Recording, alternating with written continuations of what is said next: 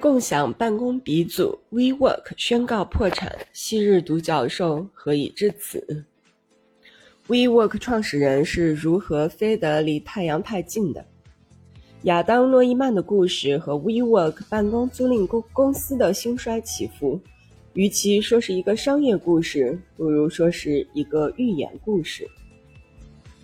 亚当·诺伊曼高大英俊，爱光脚，喝龙舌兰酒时习惯一饮而尽，还会吸大麻，是一个斯文加历史的人物。他为办公室派对请来说唱明星，渴望长生不老，要成为世界上第一个万亿富翁，还要把公司业务拓展到火星。这似乎与暗淡的现实相差十万八千里。这家公司曾是纽约和伦敦规模最大的办公空间租赁公司，一度让房东们亲眼相加，现在却在申请破产保护。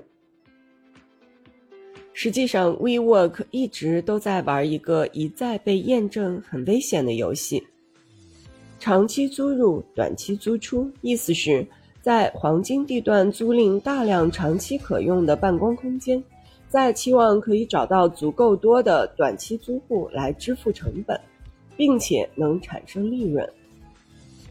可以说是到了二零一九年，诺伊曼想要在首次公开募股中出售股份时，被掩盖的真相才暴露无遗。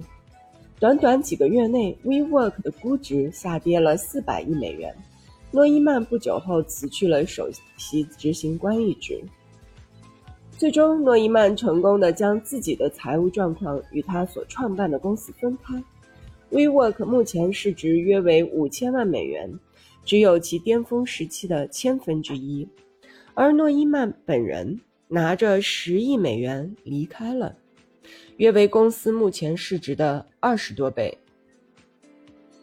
回到我们前面提到的预言，它飞得离太阳太近了，但融化的。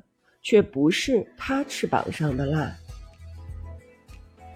而是以软银孙正义为代表的投资人翅膀上的蜡。